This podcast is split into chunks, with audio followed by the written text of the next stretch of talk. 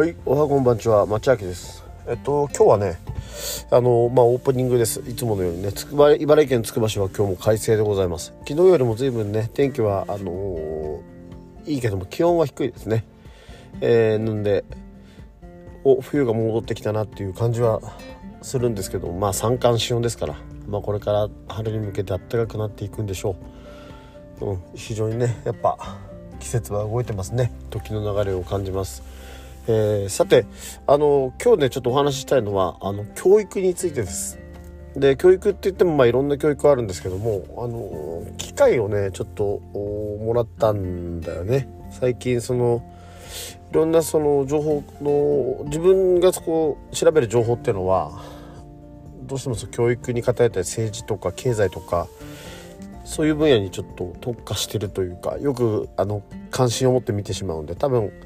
チラチラ出てくるのがそういうのは目につくんでしょうねやっぱね。まあ最適化されてると思うんで。でその中でやっぱりその日本ってお金の教育しないよねっていう話があってああそうだね。でもそもそもなんでだっけみたいな、えー話をちょっとね思ったんであのそこからねちょっといろいろと自分の見解を述べていきたいなというふうに思います。で本編でぜひよろしくお願いいたします。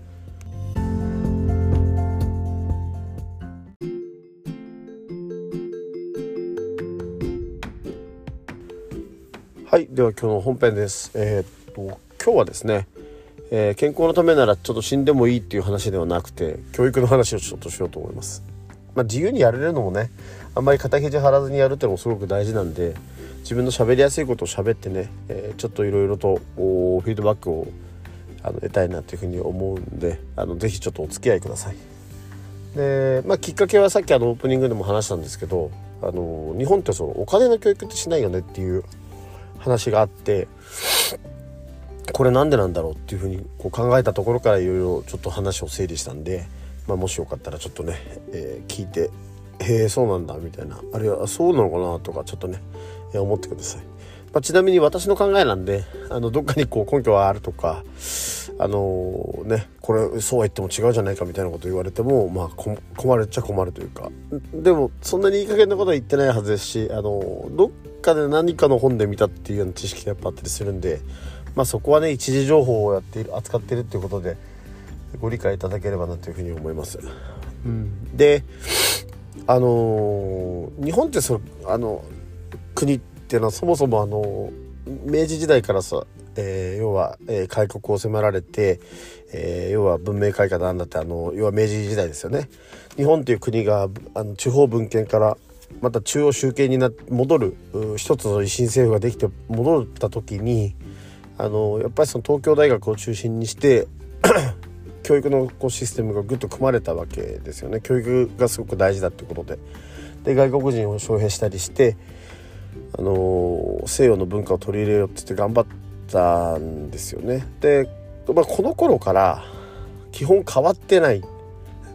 ていうのがえっとまあさい、ね、ずっと考えてた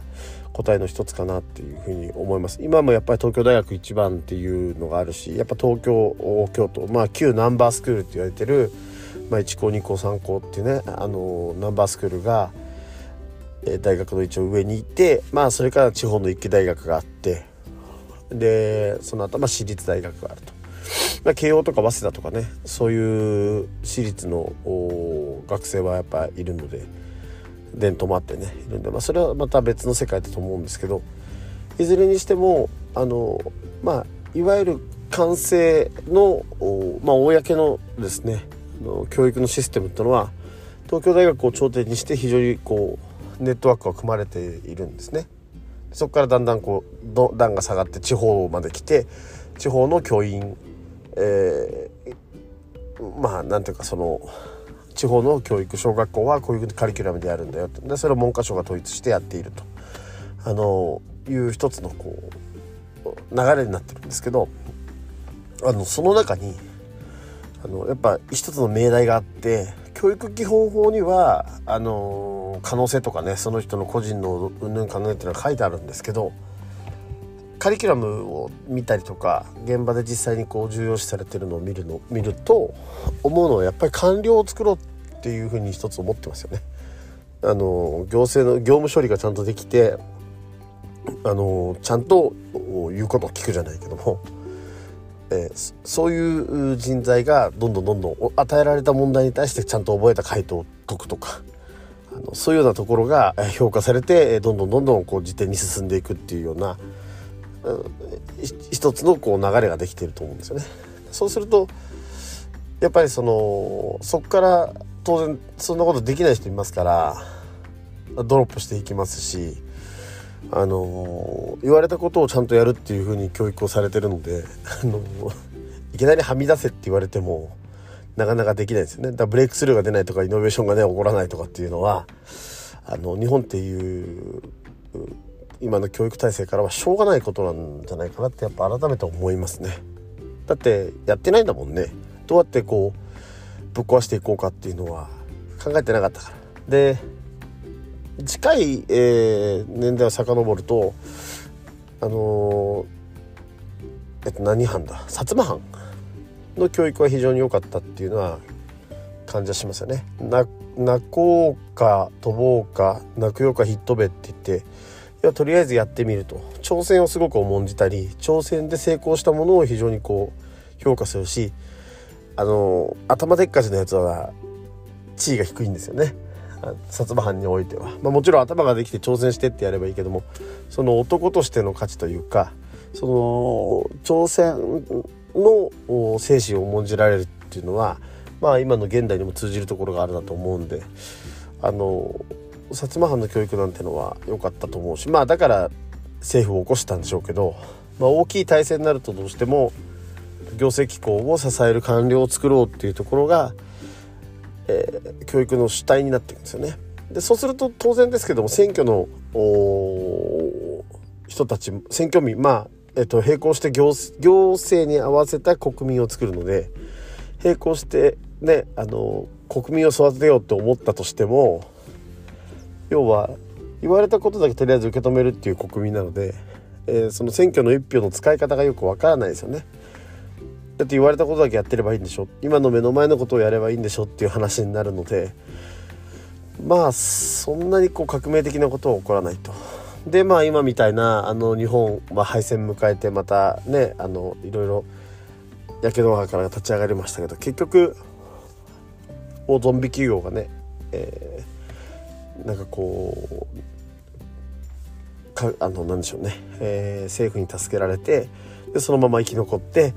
えー、言うことを聞いてちゃんと、ね、やれっていう国民は、えー、住宅ローンとかそういうのをこう背負わされて身動き取れなくなって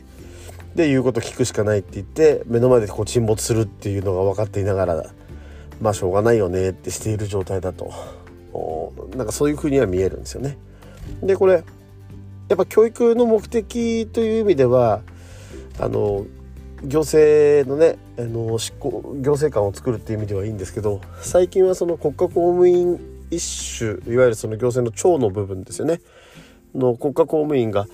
やっぱり途中でリタイアし始めたんですよね。あこのままじゃ俺はやっていけないとかあの若い人たちがあの割に合わないっつってやめてってて優秀な人たちがどんどんどんどんドロップしてるっていう話なんですよね。でそれと並行してまあ行政官のそのトップの方の政治家との汚職事件が出たりとかするとやっぱ未来は描けないですよね日本っていう国は。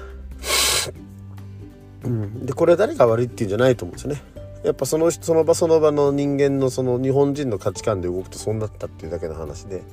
汚職受ける方も別に悪いとも思ってないでしょうし 俺別に俺たちこんぐらいやってんだから当然だみたいな。今時はこうだね。これぐらいやんないと割に合わないみたいにして接待も受けたでしょうからそんなに悪いと思ってないでしょうしね。でまたドロップする人たちも君たちはエリートなんでその責任感がないのかって言われたってそんなこと託されてもって話ですもんね。って言って日本っていう国に誰も責任を持たない。っていう事態が起こり始めたと。でいよいよいよいよあの誰も本当に責任を持たなくなってきたんでこれはねあの本当にやばくなってきたなっていうのは思いますよね。なんかで陰謀論とかも出始めてねあでもないこうでもないって始まって中国が攻めてくるって言って言ってたけどもまあ内側からね国が壊れれば中国は攻めてきますよね。そう壊れないようにしなきゃいけないっていうのはねあるかもしれないけどもいずれにしてもやっぱ教育から遅かれ早かれ教育からちゃんと変えなきゃいけないしその中には日本というこの地の地政学的なね位置をこうちゃんと考えて金融とかそういうものも加味したようなね教育体制を作った方がいいかなって、え、個人的には思ったりしてます。全然知り合いと話してたんですけど昔のその商業高校は卒業するまでに簿記1級取れたって言うんだよね。だからなんで なんで私それ聞いた時にねふと思ったんだけどなんで私は普通科に行ったんだろうかって思うんだけどあの、まあ公務員の息子だから普通科の進学校に行ったんですけど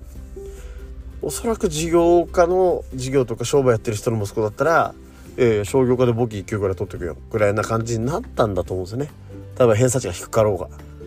そういうふうにこう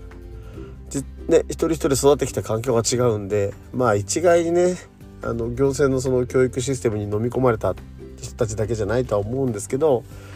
まあ、むしろドロップしてた人たちの方が柔軟な思考を得て、えー、今の現代を生きてるのかななんてちょっと思ったりもしました。ね長くなりそうなんでこれは続きをまたあったら撮りましょう。それでは。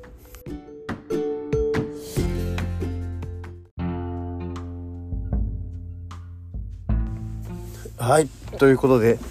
エンディングなんですけどもあのこれいつもね、えー、最近また今日もな今日はね朝朝撮ってるんですけどなかなかね、えー、時間朝の時間のないところでいろいろ喋るっていうのは難しいなと思っててじゃあゆっくりね時間を取ったら喋るかっていうと実はそうでもないんで、まあ、この時間を結局選んでるんですけどやっぱ人間って切羽が詰まらないとやらないっていう人はやらないですよね。ここをなんとかねあの自分でも変えてあの性格をね、え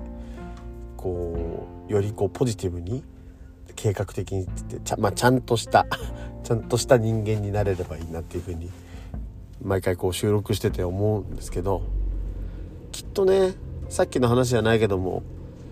分かれ道はあったと思うんですよね。おそらくは大学ですよね。大学をまあちょっと選ぶ時に、えー、少し特化して選んだんで自分の人生って少しこういい意味で歯車が狂ったと思うんですけど、ね、あれを全く違うでそのまま路線に乗っていたら幸せだったのかな。まあ今が幸せかどうかって言われたら、まあ、幸せですけど、まあ、でもねやっぱどうだったのかなって人間的にはちょっと思いますよね。人間的な成長は今の方が多分できたんじゃないかなって思ってるんでまあ今は幸せだと思ってるんですけどね。はい。ということで、えー、今日も一日皆さん頑張っていきましょう。終わっている人はお疲れ様でした。それではまた。